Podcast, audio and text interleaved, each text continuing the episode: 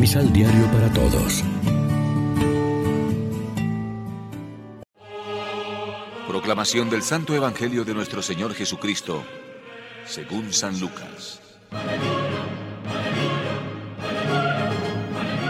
Jesús bajó a Cafarnaún, ciudad de Galilea. Ahí estuvo enseñando los días sábados y todos se admiraban de su modo de enseñar, porque hablaba con autoridad. En la sinagoga había un hombre endemoniado que se puso a gritar. ¿Qué quieres, Jesús Nazareno? ¿Has venido a derrocarnos? Yo sé quién eres, el Santo de Dios.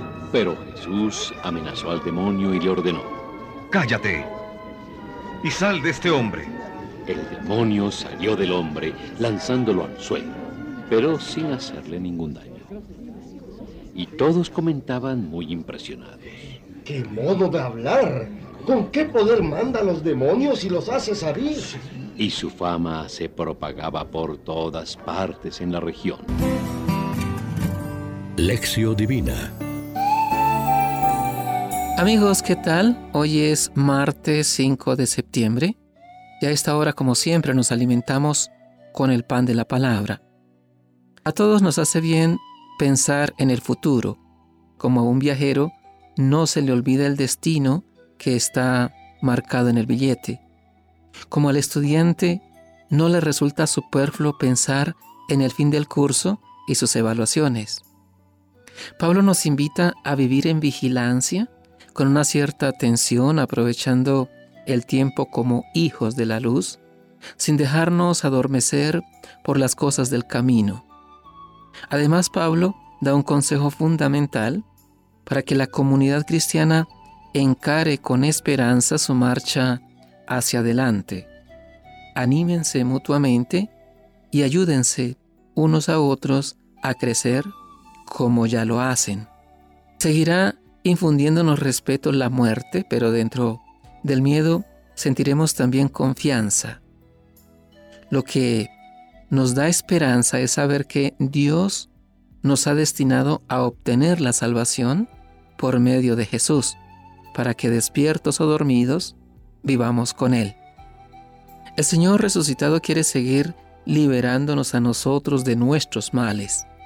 ¿Cuáles son nuestros demonios particulares? ¿Cuáles son nuestras esclavitudes, envidias, miedos, egoísmos, depresiones, materialismos? Jesús está siempre dispuesto a curarnos.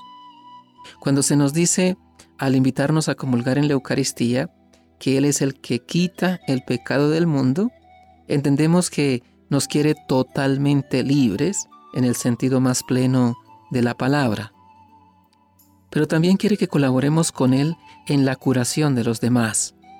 La fuerza curativa de Jesús pasó a su comunidad, por eso Pedro y Juan curaron al paralítico del templo en nombre de Jesús. La iglesia, sobre todo por sus sacramentos, pero también por su acogida humana, por su palabra de esperanza, por su anuncio de la buena noticia del amor de Dios, debería estar curando males y posesiones de todos, repartiendo esperanza, liberando de esclavitudes, venciendo al mal. Reflexionemos. ¿A través de qué signos descubrimos el poder renovador de la palabra de Dios que diariamente nos comunica su amor y nos libera? Oremos juntos.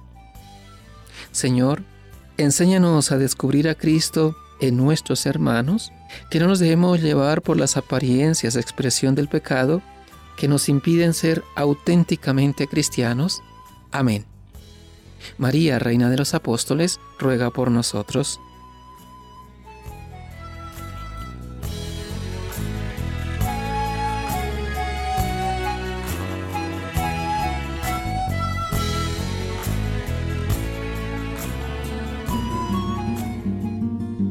Complementa los ocho pasos de la Alexio Divina adquiriendo el emisal Pan de la Palabra en Librería San Pablo o distribuidores.